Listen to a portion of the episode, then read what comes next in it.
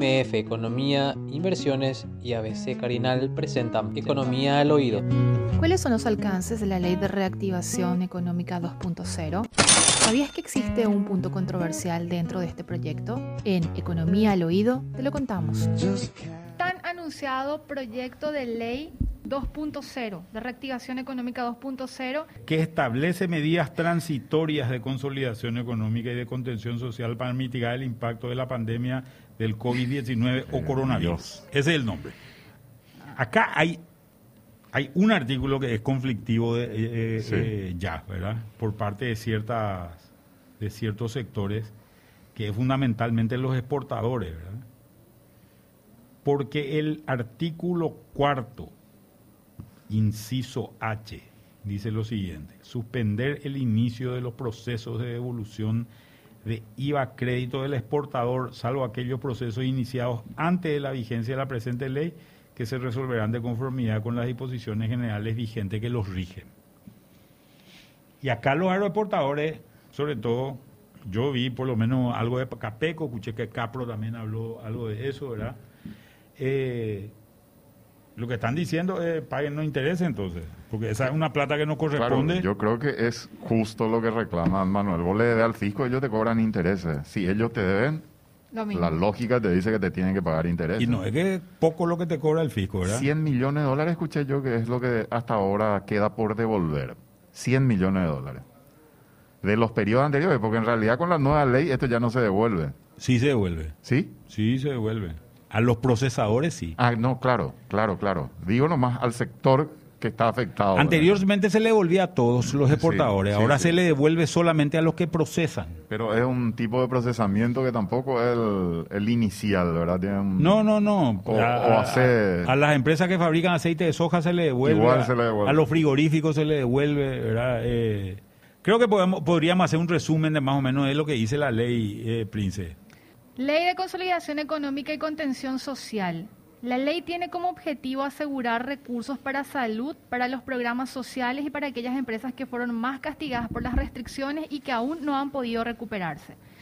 Las medidas principales a aplicar son reasignaciones en el presupuesto, medidas de racionalización de gastos y gestión de recursos disponibles en donde se incluyen los derechos especiales de giro en principio permite que el Poder Ejecutivo a través del Ministerio de Hacienda realice modificaciones en la Ley 6622-2021 que aprueba el presupuesto general de la Nación para el año 2021. Incluso podría reasignar gastos de capital a gastos corrientes. Sin embargo, no se podría utilizar para pagos de salarios salvo para el personal de salud.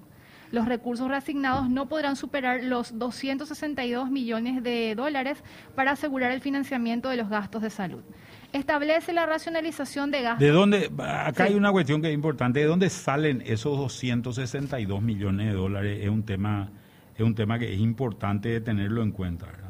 Esos 262 millones de dólares son es se capitalizó el, el Fondo Monetario Internacional y hay excedentes en el Fondo Monetario Internacional y se le repartió a todos los países que son accionistas. A Paraguay le tocó el 0,04% de eso. El 0,04% es ese número, ¿verdad? que es un maná del cielo que le cayó al gobierno, ¿verdad?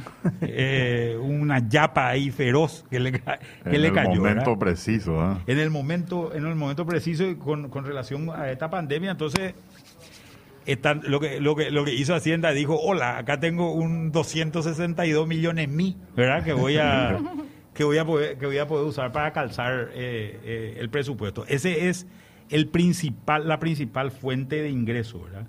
Sigo leyendo.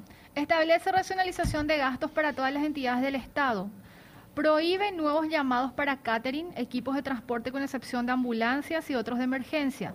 Suspende aumentos salariales, nuevos nombramientos, promociones, retiros voluntarios y nuevas contrataciones, cualquiera sea la fuente de financiamiento. Suspende el inicio de la devolución del IVA crédito del exportador, el que estaba mencionando del artículo 4, inciso H. La fuente principal de financiamiento son los derechos especiales de giro, una moneda que utiliza el FMI y que asigna pagos a todos sus accionistas, el Banco Central del Paraguay podrá adelantar al Estado paraguayo hasta 250 millones de dólares en DEG o derechos especiales de giro para financiar la ley. Como medida excepcional y transitoria se establece la exoneración de hasta el 50% en pago de ANDE y a empresas de los sectores gastronómicos, eventos, hotelero, agencias de turismo y entretenimiento. Esta disposición también incluye a los trabajadores de frontera. Los trabajadores independientes vinculados a estos sectores recibirán un subsidio monetario equivalente al 50% del salario mínimo. Esto sería sujeto a disponibilidad financiera del Tesoro Público y por un monto de hasta 8 millones de dólares. Se asigna a la Secretaría de Emergencia Nacional 3 millones de dólares para compra de kits de alimentos y la logística necesaria para garantizar la seguridad alimentaria. También en parte de esta ley 2.0, eh, con el objetivo de financiar subsidios de reposo por enfermedad y compensación económica para trabajadores activos de los sectores cubiertos por la ley, se asigna un monto de hasta 45 millones de dólares al IPS. Los recursos no comprometidos de empresas públicas colocados en el sistema financiero serán transferidos al Tesoro Público hasta un monto de 50 millones de dólares. Capitalizar el Fondo de Garantía del Paraguay Fogapi por un monto de 25 millones de dólares. El endeudamiento por emisión de bonos del Tesoro Público no podrá exceder los 25 millones de dólares. Un fideicomiso administrado por el Banco Nacional de Fomento con el fin de otorgar créditos flexibles a las MIPIMES de los sectores gastronómicos, eventos, hoteles, turismo y entretenimiento. También establece que hasta el 31 de diciembre de 2020 los bancos de plaza no comunicarán a la Superintendencia de Bancos las sanciones de inhabilitación por un año para girar cheques y operar en cuentas corrientes. Esos son los puntos claves de esta ley. Hay una cantidad de cosas que, que se eliminan, ¿verdad? Servicio de catering se elimina. Se elimina eh, compra de vehículos. Retiro voluntario de funcionario público. Eh, la suba a salario mínimo de personal contratado. Eh, aumentos salariales. Nuevos nombramientos. Contratación de personal que no sea, eh, que no sea eh, expresamente autorizado por el equipo económico nacional. Eh, modificaciones orgánicas del organismo del Estado. Esta devolución del IVA crédito.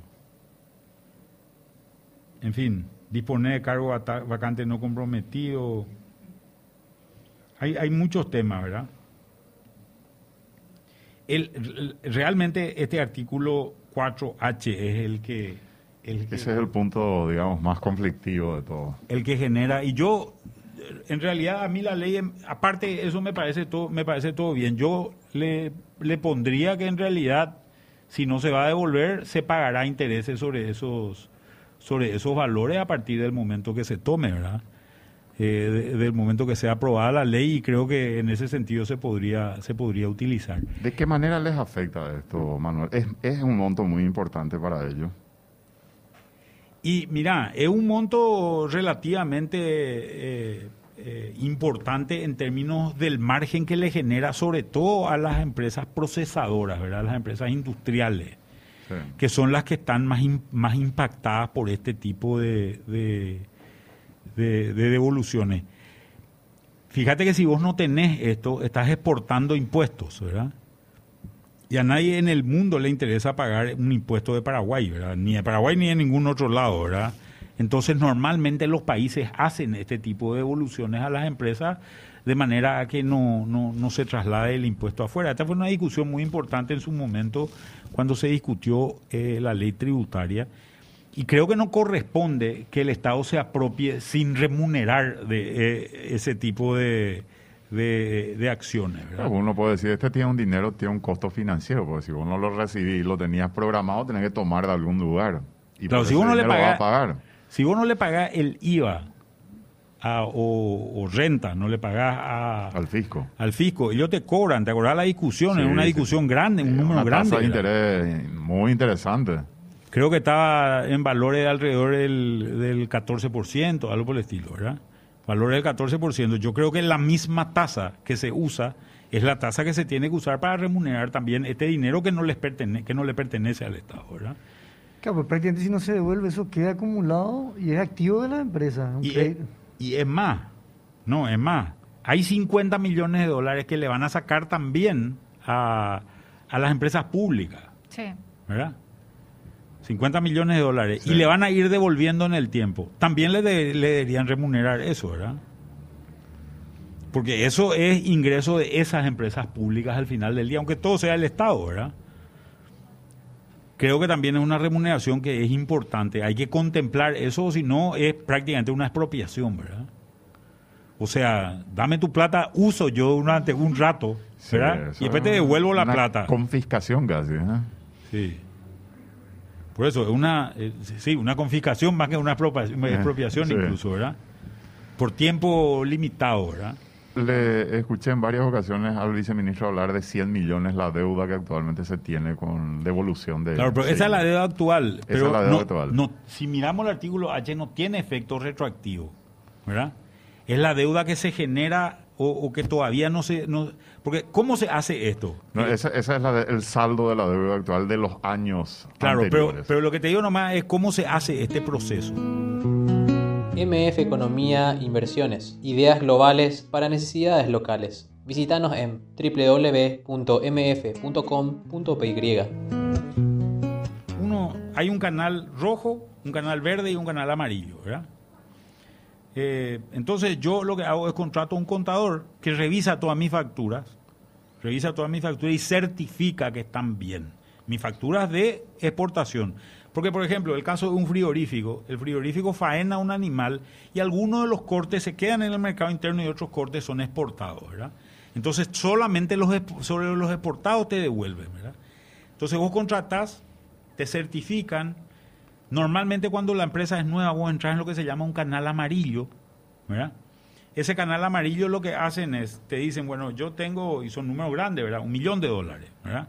Perfecto te pago el 80% de eso, o sea, te pago 800 mil dólares, en realidad no te pago, te doy un crédito fiscal que vos lo podés vender una sola vez, ¿verdad? Una sola vez. Te autorizo, vos entras, yo entro con mi, con mi código, con mi password, entro y me doy la vuelta y le vendo ese, ese crédito a Capo, ¿verdad? Eh, que normalmente me compra con un descuento, no me paga 800 mil dólares, me paga 790 mil dólares, ¿verdad? para que a él le convenga también. Normalmente, y hay muchas empresas que compran ese, eh, ese crédito fiscal. El otro 20% ellos verifican durante 60 días y a los 60 días te devuelven el otro 20%. Cuando es canal verde es 90 y 10. Y cuando es canal rojo se tranca todo, ¿verdad? Anteriormente, en la ley antes del 2013, todo era canal rojo.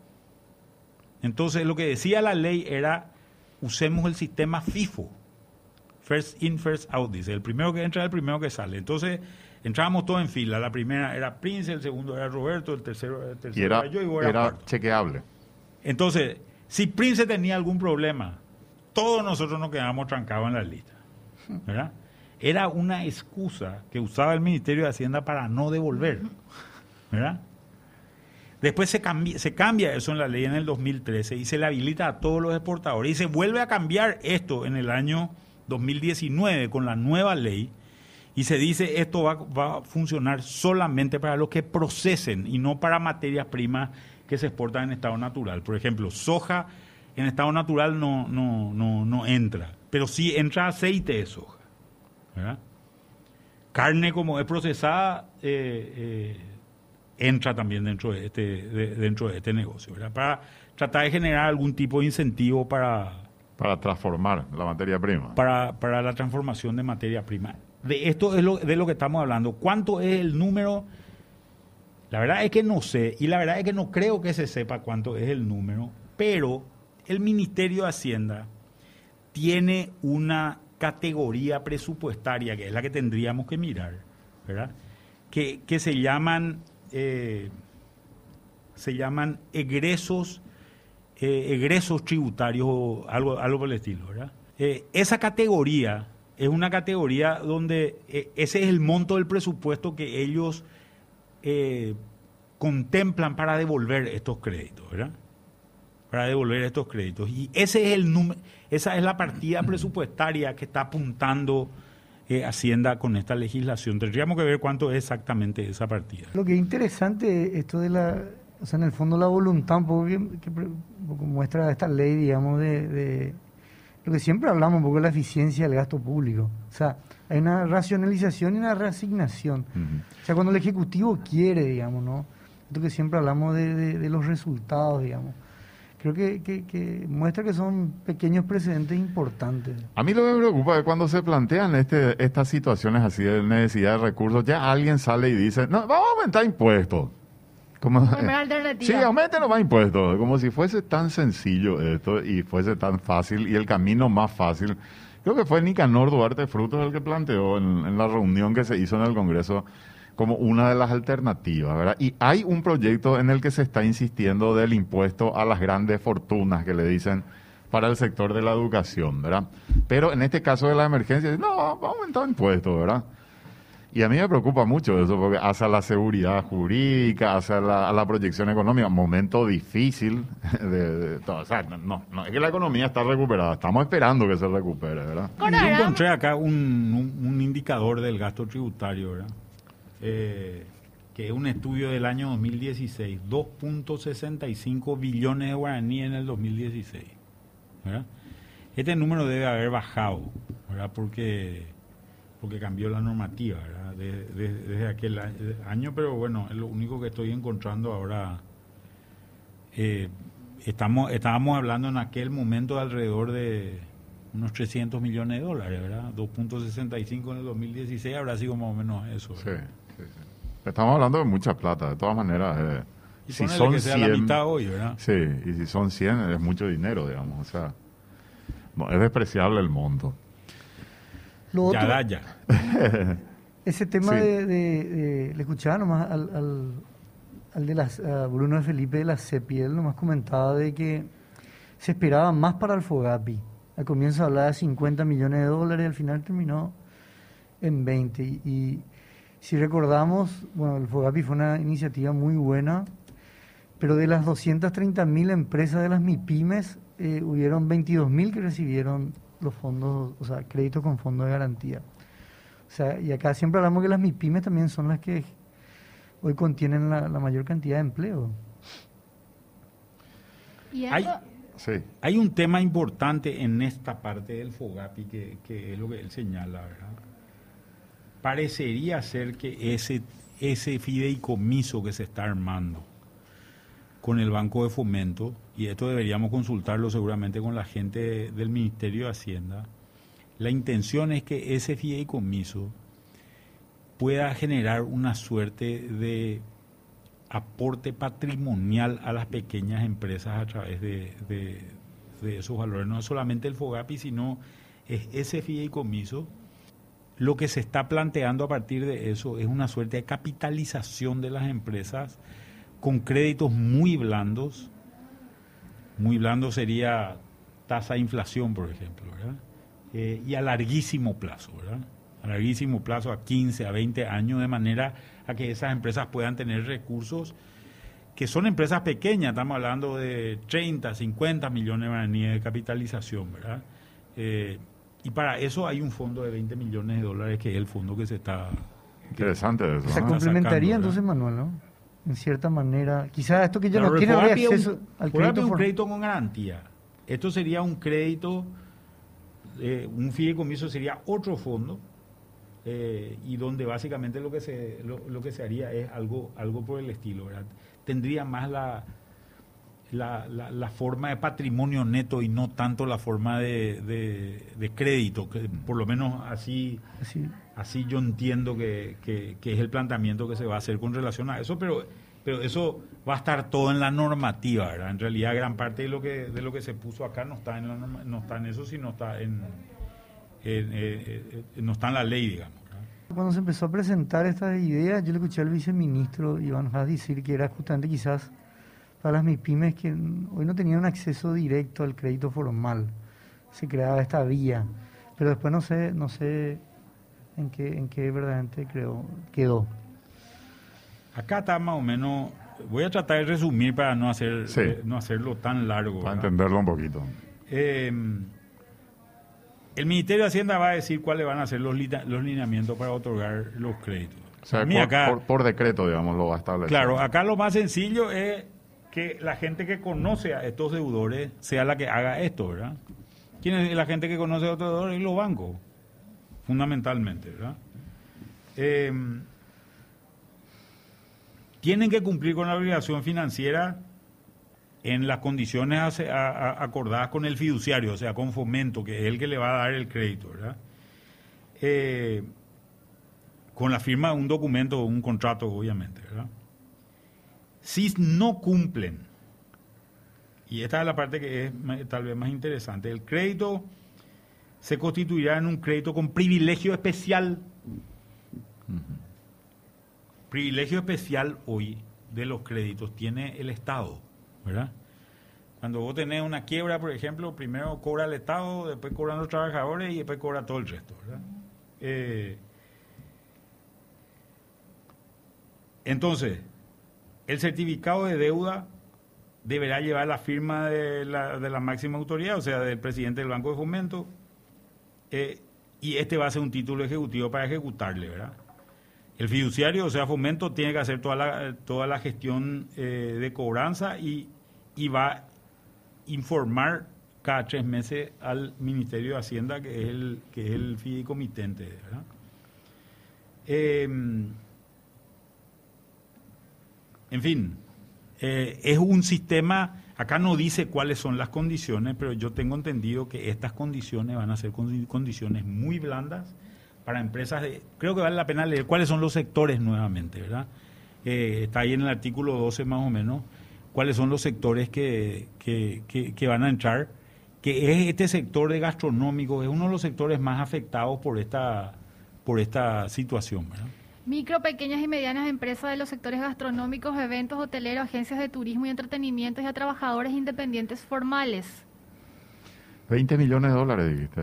Sí. Multiplicado por 6 y algo son pero hace en valor... Más de 100 mil millones de guaraníes, digamos. Digo nomás, para, si hay empresas de 50 millones en promedio, lo que se va a dar, va a alcanzar a mucha... Sí, a sí 130 mil millones de guaraníes más o menos sería, y si eso dividimos entre 130 eh, mil dividido más o menos un promedio de 25 millones, yo diría algo así, ¿verdad? Puede alcanzar a muchas pequeñas empresas. No sé cuántas empresas, 130 mil dividido 25, ¿cuánto es? 5.200 y bueno, habría más o menos unas 5.000 empresas alrededor de esto. las, ahora vale la pena, en el contrato fiduciario se va a establecer cuáles van a ser las condiciones del crédito. Pues Manuel, esta es una de las alternativas más viables en estas condiciones. Ahora, pues no veo otra para tratar de, rescatar a estas MIPIMES muy golpeadas. Yo, el año pasado y este año. Claro, para mí es muy importante acá el tema de que vos no podés dejarle a estas empresas porque si no el día de mañana no vas a tener empleo. Y hay una cosa que es muy importante, muchas de estas MIPIMES, muchas de ellas, son empresas familiares. Y al ser empresa familiar, la empresa familiar pues no se ajusta por el lado del empleo. ¿A qué es lo que me refiero? Un banco que quiere achicar su costo despide personal. Por dar un ejemplo, una industria grande despide personal y achica su costo de esa manera cuando tiene problemas. Entonces eh, cierra algunas partes, trabaja, pero se ordena. Una despensa donde trabajan el papá, la mamá y los hijos. No, no, ¿a quién le, pide a nadie? A que no le puede pedir a nadie, ¿verdad? Así mismo. Tu señora te pide a vos en todo caso. si te portas mal. Y, pero esa empresa que posiblemente tenía algún, puede, crecer el día de mañana y puede tener un empleado más, ¿verdad? Claro. Y esto es lo que es importante de, de, de proteger, creo yo. MF Economía Inversiones, ideas globales para necesidades locales. Visítanos en www.mf.com.py.